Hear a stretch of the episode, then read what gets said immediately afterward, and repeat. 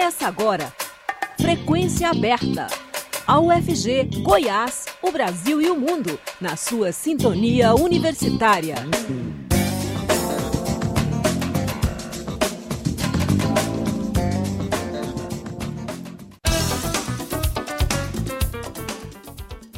Olá, boa tarde. Começa agora no seu rádio 870 AM, o Frequência Aberta. Eu sou Delfino Neto, sigo com você até às 5 e meia da tarde com as principais notícias de hoje.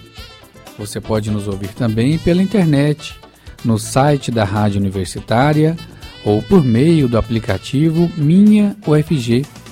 O Frequência Aberta está disponível também em formato de podcast nas principais plataformas digitais.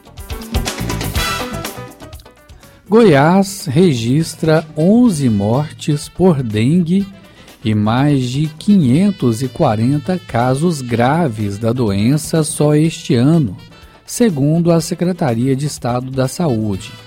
Em Goiás, 11 pessoas morreram por conta da dengue em 2023. Além disso, durante os primeiros cinco, me cinco meses deste ano, foram confirmados 542 casos graves da doença.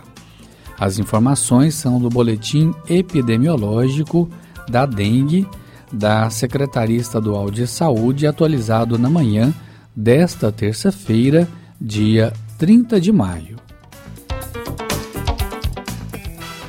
ICMS da gasolina vai subir 29 centavos por litro em Goiás a partir de quinta-feira.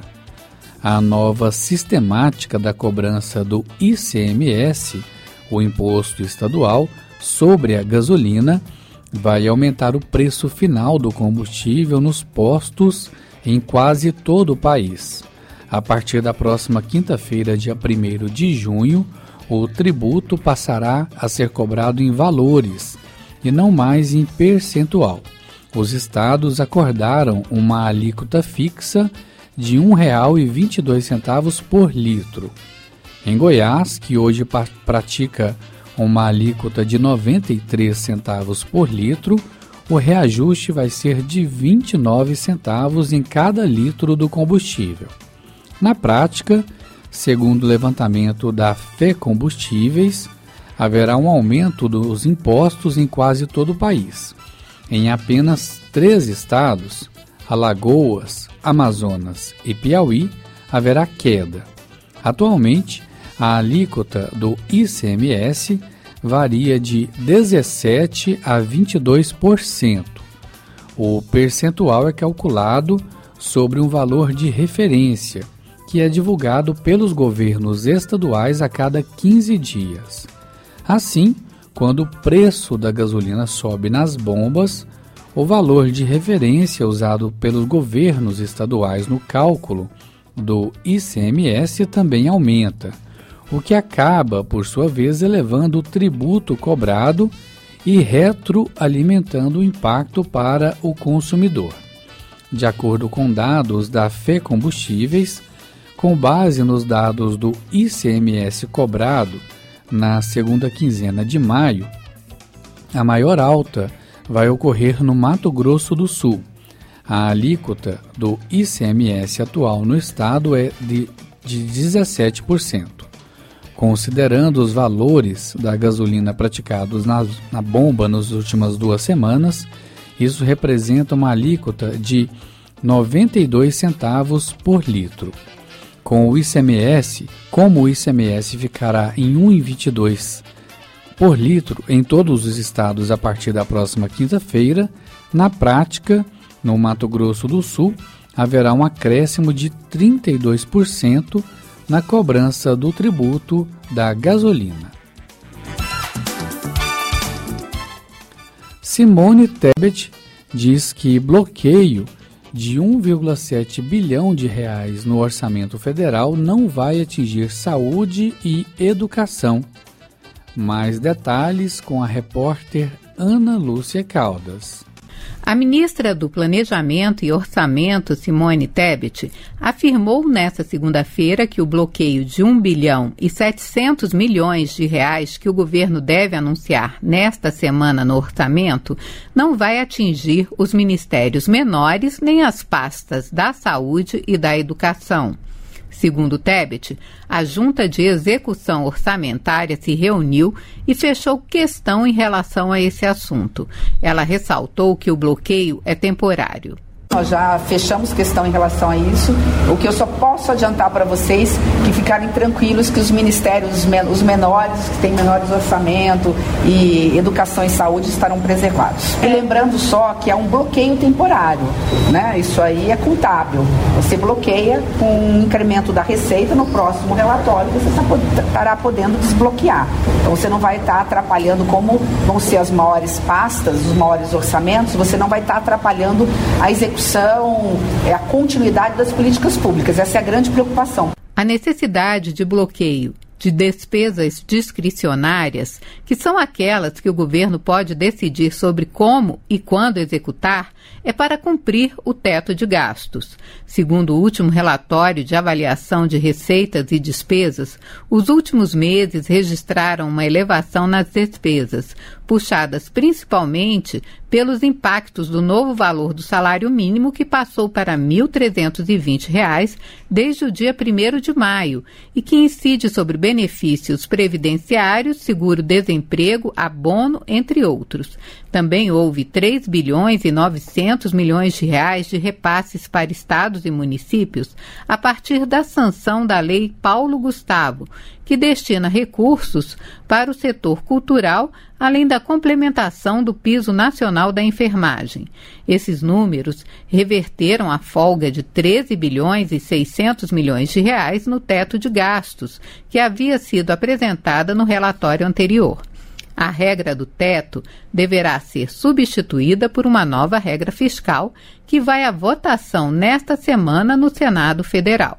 Com informações da Agência Brasil, da Rádio Nacional em Brasília, Ana Lúcia Caldas. O presidente Luiz Inácio Lula da Silva defendeu nesta terça-feira, ao lado de 11 líderes sul-americanos, a integração da região e o legado da Unasul, União das Nações Sul-Americanas.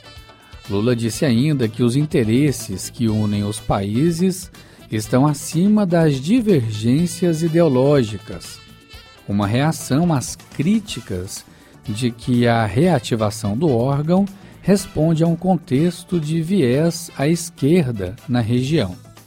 Para ele, permitir que as divergências se imponham teria um custo elevado, além de des des desperdiçar o muito que já foi construído conjuntamente.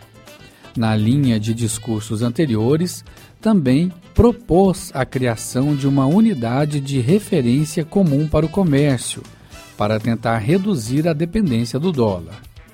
A declaração aconteceu na abertura do encontro com representantes de todos os países da América do Sul, em Brasília, uma iniciativa do próprio Lula na busca de um novo modelo de integração regional. Lula também usou a fala de abertura para se referir aos ataques golpistas de 8 de janeiro, quando as sedes dos três poderes no Brasil foram depredadas por bolsonaristas, ao dizer que as ofensivas a instituições democráticas ofereceram uma tragédia síntese da violência de grupos extremistas que se valem de plataformas digitais para promover campanhas de desinformação e discursos de ódio. Participam da reunião os presidentes Alberto Fernandes, da Argentina, Luiz Arce, da Bolívia, Gabriel Boric, do, do Chile, Gustavo Petro, da Colômbia, Guilhermo Lasso, do Equador, Irfan Ali, da Guiana, Mário Abdo, do Paraguai, Chan Santoki, do Suriname, Luiz Lacalle, do Uruguai e Nicolás Maduro, da Venezuela. Apenas a presidente do Peru, Dina Boluarte, não compareceu à reunião por estar legalmente impedida de deixar o país. Ela foi representada pelo presidente do Conselho de Ministros, Alberto Otarola. O governo brasileiro buscava inicialmente relançar a Unasul, mas hoje a resistência de alguns países que consideram o organismo guiado apenas por ideologia. O órgão foi lançado em 2008 em um período considerado a época de ouro da esquerda sul-americana. Câmara pode votar nesta terça-feira o projeto do novo marco temporal. Se aprovado, o texto vai limitar a demarcação de terras indígenas. Confira na reportagem de Lucas Por Deus Leon. Pressionado de um lado por entidades de direitos humanos e indígenas e por outro por representantes do agronegócio, a Câmara dos Deputados pode votar nesta terça-feira o polêmico projeto do marco temporal. O texto, se aprovado, vai limitar a demarcação de terras indígenas. Só poderão ser demarcados os territórios ocupados pelos povos originários no momento da promulgação da Constituição, ou seja, em 5 de outubro de 1988. Além das organizações dos povos indígenas, o Ministério Público Federal e a Defensoria Pública da União também são contra o projeto. Em nota, o MPF defendeu que o texto é inconstitucional e que os direitos dos povos indígenas são cláusula pétrea, ou seja, não podem ser alterados nem pelo Congresso Nacional. No plano internacional, o Escritório da ONU para Direitos Humanos na América do Sul manifestou preocupação com o marco temporal. De acordo com a entidade, a iniciativa é grave retrocesso que enfraquece a proteção dos povos indígenas no Brasil e contraria os acordos internacionais. A votação desse projeto pela Câmara tenta se antecipar ao julgamento do Supremo sobre o mesmo tema, marcado para ser retomado no próximo dia 7 de junho. Segundo o líder do governo na Câmara, José Guimarães, o executivo vai defender o adiamento da votação. Marco temporal, nós estamos trabalhando para não ir para a pauta. Se for, nós vamos encaminhar o voto O ideal é nós não votarmos essa matéria. É uma matéria muito sensível, divide a Câmara. O presidente Arthur nos comunicou que é o primeiro item da pauta. Tudo bem, faz parte, mas nós vamos buscar um acordo para buscar uma solução negociada sem tá. precisar estremecer e nem complicar nada. Apesar das críticas, o marco temporal é defendido por diversas entidades do agronegócio brasileiro, como a Associação Brasileira dos Produtores de Soja e a CNA, a Confederação da Agricultura e Pecuária do Brasil. Durante o julgamento no Supremo, entidades do agronegócio se inscreveram como parte interessada e defenderam o marco temporal. Entre os argumentos, o principal é o de que a medida traria segurança jurídica ao dar mais garantias sobre a posse de terras que podem ser reivindicadas pelos indígenas. Para a CNA, o marco temporal harmoniza os direitos dos indígenas com os dos produtores. Da Rádio Nacional em Brasília, Lucas Por Deus Leon. Campanha contra a gripe imuniza 40% do público-alvo no país.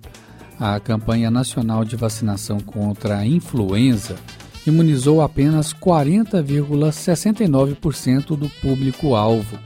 A mobilização, iniciada em 10 de abril, termina nesta quarta-feira, dia 31. Mas o Ministério da Saúde divulgou uma orientação para que estados e municípios ampliem o calendário e continuem com as imunizações enquanto durarem os estoques de vacinas. A ministra da Saúde, Nízia Trindade, afirmou através de nota divulgada à imprensa na noite desta segunda-feira que quer a união de todos pelo Movimento Nacional pela Vacinação, o movimento do Ministério da Saúde, dos estados, dos municípios e de toda a sociedade civil, e que todos estão na mesma missão. Agora são 5 horas 16 minutos.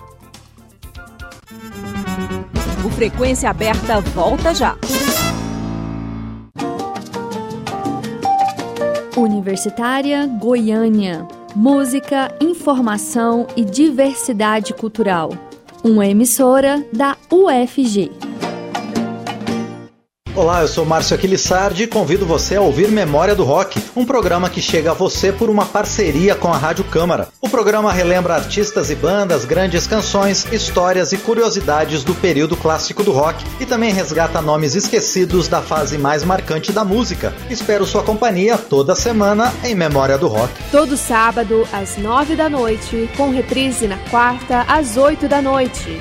Uma parceria Rádio Câmara na Universitária. Jornalismo com imparcialidade. Rádio Universitária. Estamos apresentando Frequência Aberta.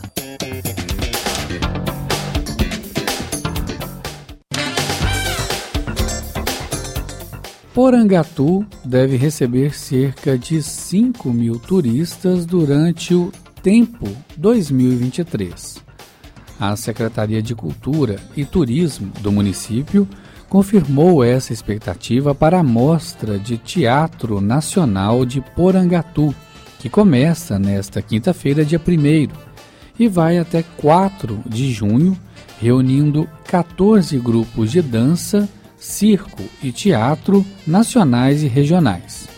A mostra é realizada pelo governo de Goiás por meio da Secretaria de Estado da Cultura, com investimento de 2 milhões e 900 mil reais em 2023. A 18ª edição do festival conta ainda com a correalização da UFG, Universidade Federal de Goiás, por meio da Fundação RTVE, Fundação Rádio e Televisão Educativa. De acordo com a prefeita de Porangatu, Vanusa Valadares, os turistas aguardados para o tempo devem se deslocar principalmente dos 20 municípios que compõem a região norte de Goiás e o sul de Tocantins. Como Porangatu é cidade polo, prefeituras do entorno estão organizando caravanas de estudantes para assistir os espetáculos e vivenciar o intercâmbio com os acadêmicos do curso de Artes Cênicas da UFG. Para a prefeita Vanusa Valadares, o tempo vem deixando um legado para a população da cidade e para a região norte do estado de Goiás.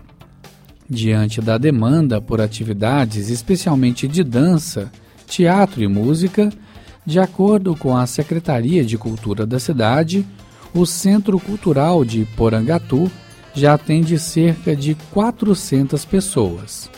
Os instrutores e monitores que ministram as aulas e oficinas no Centro Cultural são frutos da Tempo. E a programação da Tempo 2023 começa nesta quinta-feira, às 4 horas da tarde, com a apresentação do espetáculo Circo, Magia e Estripulias, do grupo Larretô de Goiânia. Pouco depois, às seis da tarde, o grupo Arar Arte encena o espetáculo A Espera de Godot.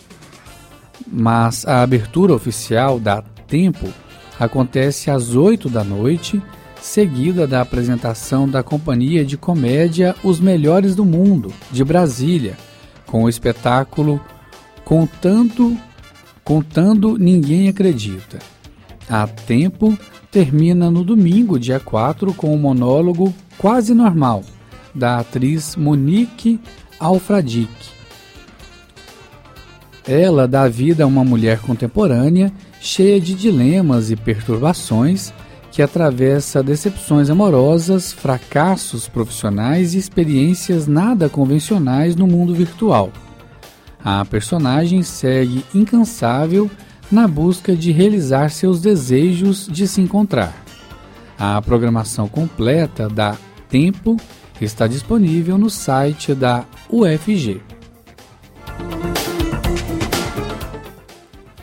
Prefeitura de Goiânia certifica profissionais de saúde do município por capacitação em Libras.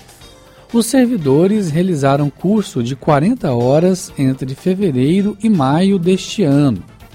Dados do IBGE estimam que, em Goiânia, cerca de 27 mil pessoas com deficiência auditiva.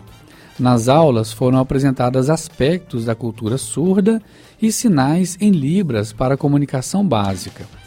O curso certifica que os servidores da saúde estão preparados para compreender as informações que a pessoa surda deseja passar durante as consultas e assim realizar diagnósticos de forma compreensível e efetiva.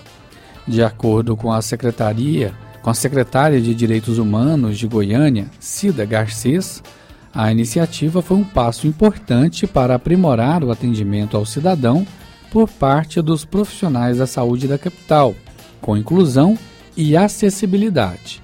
A entrega dos certificados foi agora há pouco, às 4 horas da tarde. Amanhã é o Dia Mundial Sem Tabaco. Esse ano, a OMS, Organização Mundial da Saúde, usa a data para chamar a atenção da população para a nova preocupação a grande quantidade de jovens que utilizam os cigarros eletrônicos que chegam a ter níveis de nicotina 20 vezes maior que o encontrado nos cigarros comuns. O repórter estagiário Vinícius Pimentel conversou sobre esse assunto com o médico pneumologista Marcelo Rabarri, que é professor da Faculdade de Medicina da UFG. Vamos acompanhar. O Programa de Tratamento do Tabagismo do INCOR, Instituto do Coração do Hospital das Clínicas da Faculdade de Medicina da USP, Universidade de São Paulo, analisou a urina de 21 usuários de cigarro eletrônico. O estudo mostrou que os níveis de nicotina encontrados nos fumantes equivalem a 20 cigarros tradicionais. Os pacientes analisados possuem idade entre 13 e 49 anos, e 15 dos 21 pacientes revelaram que trocaram cigarro convencional pelo eletrônico. Em todos os fumantes foi encontrada uma concentração superior a 600 nanogramas por mililitro de cotinina, que vem do metabolismo da nicotina e é o principal produto gerado pelo organismo toda vez que o fumante utiliza o cigarro. Além disso, dados da OMS, Organização Mundial da Saúde, revelam que 70% dos usuários do cigarro eletrônico têm entre 15 e 24 anos de idade. O Dia Mundial Sem Tabaco é celebrado no próximo dia 31 de maio. Por isso, convidamos o médico pneumologista e professor da Faculdade de Medicina da UFG, Marcelo Fuad Rabarri, para nos falar sobre os efeitos do cigarro eletrônico. Olá, doutor, tudo bem? Tudo bem. Os cigarros eletrônicos, também conhecidos como vapes, ganharam muita popularidade nos últimos anos e assusta a quantidade de jovens usando dispositivo eletrônico em festas e bares. É verdade que as consequências do cigarro eletrônico para a saúde são piores que as do cigarro tradicional? São, isso é verdade, isso é uma grande verdade, por, por alguns motivos já comprovados de forma científica. Primeiro, porque a temperatura que essa fumaça chega na árvore respiratória, ela é um mito de que ela não chega quente. Na verdade, ela chega mais quente do que o cigarro comum porque para que possa volatilizar a fumaça, então são altas temperaturas. Então esse calor chegando na via respiratória, isso causa um dano muito grande para as células. Segundo, o tamanho da partícula também é muito menor do que do cigarro habitual. Ou seja, a, as substâncias vão chegar mais rápido no sangue e automaticamente a nicotina vai chegar mais rápido no, no, no cérebro. Então o mecanismo de recompensa da nicotina é maior isso faz com que as pessoas ficam dependentes da droga mais rápido e também com aquele mecanismo de cada vez precisam mais. Tá? Então são alguns dados já bastante é, claros do malefício de um cigarro em relação ao outro, né?